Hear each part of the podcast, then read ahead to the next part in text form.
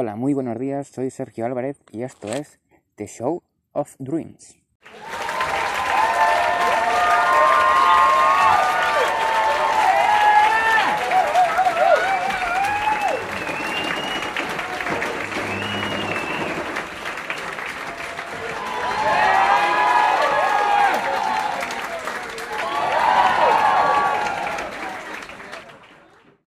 Sí, sí, en efecto, The Show of Dreams. Creo que es la primera vez de todas las que lo he dicho que lo he dicho bien. Mi problema con el inglés ya es, vamos, somos irreconciliables. Tengo que deciros que estoy muy contento de estar aquí una vez más.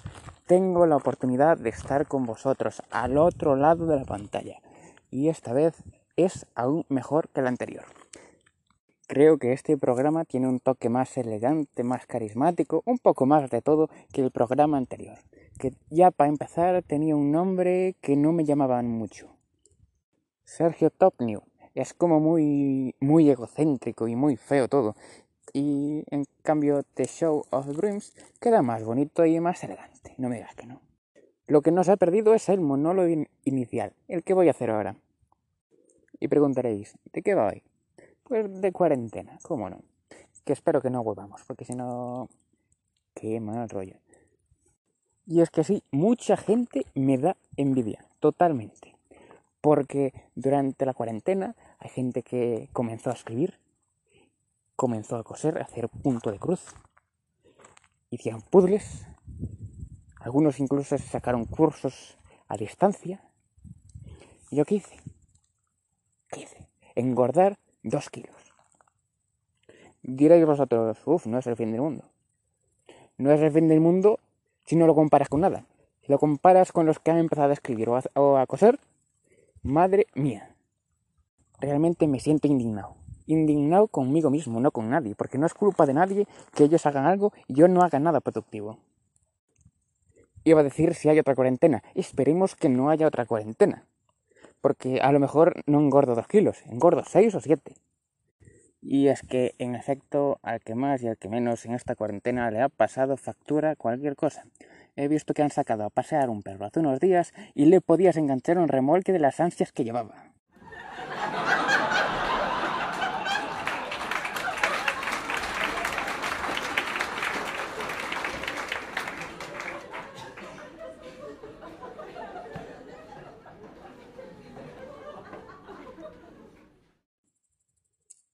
Sé que dicho gracia.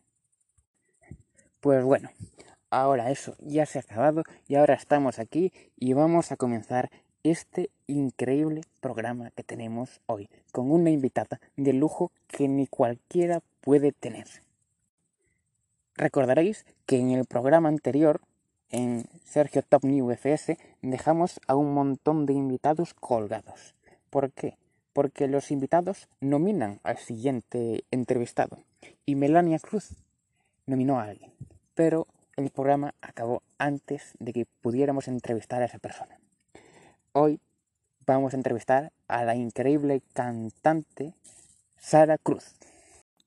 Bueno, Sara, vos días ante todo eh, para comenzar a pregunta de estrella que hacía siempre a todos los cantantes y actores que viñan ao programa. Como surgiu o teu amor pola música? de onde sacaches todas esas grandes ideas que tiveches en quen te inspirache para chegar tan lonxe como chegaches hoxe? Eh, bueno, pois o meu amor pola música comezou dende que era pequeniña. Mm, eu non teño recordo de cousas concretas máis alá de escoitar así algún disco. Recordo que me gustaba moito Rosario, eh, tamén Mm, Ana Belén e Juan Luis Guerra, que creo que eran os discos que tiñan os meus pais cando era moi moi pequena. E despois xa de máis maior sí que escoitaba moito folk, em, tipo Luar na Lubre, Milladoiro, Fuxan os Ventos, cando era así, cando tiñas xa sete, oito anos. E si sí, sempre me gustou a música, sempre recordo que me gustaba moito bailar e cantar. A xente que me inspira, mm, realmente inspírame a xente que é traballadora, que non se rinde, que a xente que é moi creativa, e a xente que sabe o que quere tamén e eh, a xente que é boa, sobre todo. Mm, despois inspírame moito a, a miña irmá porque ten, o seu traballo pareceme tamén un oficio moi duro e e require moito moito esforzo. Xa sabía eu que aquí pasaba algo. Xa sabía eu que aquí pasaba algo. Eu sospeitaba algo xa. Sara Cruz, Melania Cruz, nominada por Melania Cruz. Eu pensando, non terán ningún lazo, pero son irmáns. Vaya por Dios, vaya ignorante eu que non me dera conta. E bueno, a túa irmán admiro a moito, tamén a coñezo, entrevisteina, por suposto, e e inspiranste en persoaxes moi potentes, como Juan Luis Guerra. Eu de Juan Luis Guerra coñezo ojalá que llueva café en el campo e que se me suba la bilirrubina ou algo así. Que esa coñezo porque casualmente eu teño a bilirrubina bastante alta. Así que Juan Luis Guerra tamén é importante para min nese sentido. Non sei que fajo se especulando tanto se isto é radio. Pero bueno, seguinte pregunta. Que tipo de festivais son os teus favoritos para ir ou para actuar? Os meus festivais favoritos serían eh, o Festival de Jazz de Lugo e eh, o Agroqueer da Ulloa, tirando así moito para casa, pero que realmente son os festivais que máis me gustan e que sempre vou. Eh, porque creo que tamén son unha persoa que, que desfruto case máis de cousas así pequenas, non pequenos formatos de festivais ou incluso simplemente concertos. Non son tan asidua de macrofestivais. Eh, disfruto máis eh, consumindo a música así, non sei porque, a verdade, fai anos sí que era moito máis de ir a festivais, era máis festivaleira, pero agora mesmo disfruto máis así. Sí, sí, mellor, porque agora os macrofestivais teña negra, así que sorte tiveches de que che gusten os festivais pequenos, porque mesmo así os grandes festivais vense máis afectados pola gran afluencia de público. Pero os festivais máis pequenos poden garantir un pouco máis esas medidas de seguridade tan importantes na actualidade para parar ou non colaborar á extensión deste, desta pandemia tan, tan mala. E bueno, Sigamos. Contame algunha anécdota curiosa, graciosa, peligrosa que tiveras en riba dos escenarios ou co público, interaccións co público. Unha anécdota dun concerto, pois nun dos meus últimos concertos houve unha nena pequeniña que estivo ali, vamos, que parecía que lle gustaba moito, como bailando e tal, e levaba unha cunchiña de mar pequeniña e deixoulla a un chico que estaba por ali que estaba vendo todo o concerto porque estaba traballando para o evento. E despois o chico que o coñecía eu deu má. Dixome, ah, díxome esta nena, isto para ti antes, tal. E fíxome moitísima ilusión, a verdad. Ai, que mona, por Deus. Xa tens, xa tens fans pequeniños. Xa tens seguidores para a próxima xeración. Non te xubiles agora, que agora ven o mellor. E bueno, a seguinte pregunta, a ver, esta vai ser improvisada. Que é para ti unha victoria? Que victorias tiveches ti ao longo da túa carreira, da túa vida? Pois unha victoria realmente para min é eh, seguir facendo o que me gusta, e seguir tendo ilusión polo que me gusta, que é complicado, ás veces é duro, e sobre todo seguir creando e seguir tendo ganas de facer cousas. E ademais, rodeada de xente pois que a min me aporta un montón de cousas e ademais aprendo moito deles, especialmente dos músicos cos que toco e cos que traballo, pois estou moi moi moi contenta e teño moitísima sorte. Así que nese sentido sí que é unha victoria das gordas. Meu Deus, que profundo. Niño eu escribindo poesía son tan profundo falando así, calquera persoa lograría unha victoria na súa vida. E ti rodeada da xente da que estás rodeada xa é unha victoria máis. Aí teis toda a razón do mundo. Pero vamos á seguinte pregunta, e xa vamos eh, terminando, non sei canto tempo nos queda de programa, pero bueno, a seguinte pregunta é que outros talentos teis a parte da música? Como se non che chegaras a que música, pregúntache por outros talentos dos, os talentos, outros talentos que teño, pois non sei. Eh, a palabra talento pareceme unha etiqueta moi como moi grande. Eu penso que bueno, fixo moitas cousas, sí que me considero moi creativa e gustame o arte, entón as cousas artísticas tiro moito a elas, o debuxo, encantame o deseño, mm, a fotografía, un montón de cousas, pero realmente eu son moi dispersa, non creo que que teña así talentos específicos, sabes? Non sei, pareceme difícil de dicir. Falar de que non ter máis talentos como se iso que dixeches non fora un talento xa. Que eu creo que xa co talento musical e ca voz que teis es un talento superior a moitos outros que se creen talentazos e non chegan nin a suela do zapato teu. Os que se creen moito, os que non teñen humildade, como a ti, estou dicindo que ti teis humildade, non que non teñas, eh? que conste, que non hai equivocacións aquí. Os que non teñen humildade non son os mellores, senón que son os mellores os que si teñen humildade. Parqueime un Mariano Rajoy aí, o que me entenda, que me exija. Esa para acabar a quen nominas para a seguinte entrevista. Imagino que será quen que coñeces, imagino que non habrá máis irmáns para nomear. Quen vai ser? Mm, pois vou a nomear para facer esta entrevista a Carlos Martínez, que é baixista, dos mellores baixistas que, que coñezo. E, e iso.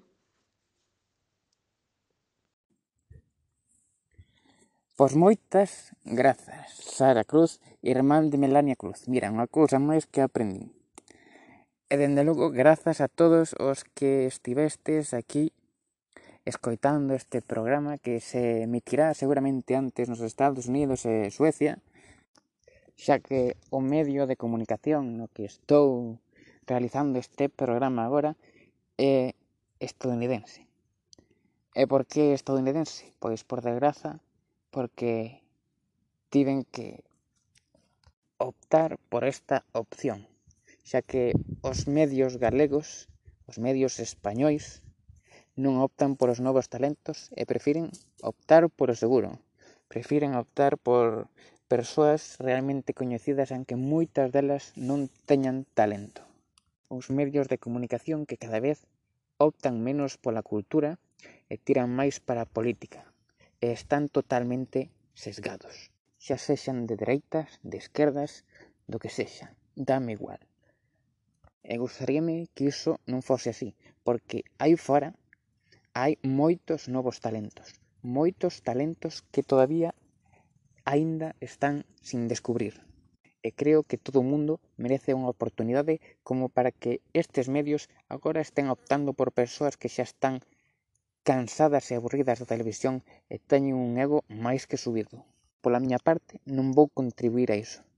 Eu vou dar voz a esas persoas que teñen un gran talento, pero que teñen medo de amosalo, que teñen medo do que lle digan sobre o seu talento, e que, dende logo, nos medios de comunicación xa sexan grandes ou pequenos, que todos optan a entrevistar a grandes persoas e a estar dirixidas por grandes persoas, non teñen a oportunidade de sair neses medios de comunicación. E no meu, como mando eu, van sair tanto neste como en Medium, como en Hubs News e no meu blog, no que sexa, pero no meu entorno van ter a opción de ter voz. E mira que falei con medios para poder optar a estar neses medios, a Telemiño, a Auria TV, a Nos Televisión, a Televisión de Galicia incluso, Sermos Galiza, Nós Diario, Praza Pública, Movistar TV, Vodafone TV, Orange TV. E todos tiveron a mesma resposta. Alguns obviaron e non responderon e outros directamente dixeron que non estaban interesados. Algunhas productoras incluso se puxeron á defensiva, dicindo, pero que é isto? Pois isto é unha persoa que está buscando un traballo para dar voz a persoas as que persoas como vostede non lle vai dar nunca unha oportunidade, polo que está demostrando unha persoa que non está lista para dirixir un programa de televisión, nin de radio, nin de ningún tipo. Acho, canto nos queda de programa? Un minuto. Pois bueno, nun minuto dá tempo a moito agradecervos pola gran audiencia que tuvo tivo o gran programa que fixemos antes. Sergio Top New FS. O público maioritario era estadounidense, irlandés, francés e, eh, en cuarta posición, o español. Eh, por iso teño que darvos as grazas, dende logo, porque nin calquera consigue a audiencia tan grande que consiguen eu grazas a vos. Pídovos Unha cousa só. Seguide aí, compartide isto e dadei voz nas vosas redes sociais cos vosos amigos ou donde sexa aos novos talentos, porque os novos talentos son o futuro e as persoas de gozuído son o pasado. Nos queremos ser o futuro. Ti tamén queres ser o futuro, sei non. Por iso, dalle unha oportunidade ás persoas como a ti que teñen un gran talento Eso queren amosalo. Moitas grazas, un saúdo e isto é todo por hoxe. Non sei que día se estrenará en Galicia isto, pero, dende logo, espero que vos guste. Comezamos en castelán para captar o público estes madrileño, español, sudamericano e acabamos en galego, porque eu son galego por obra e graza do idioma. Moitas grazas, un bico e adeus.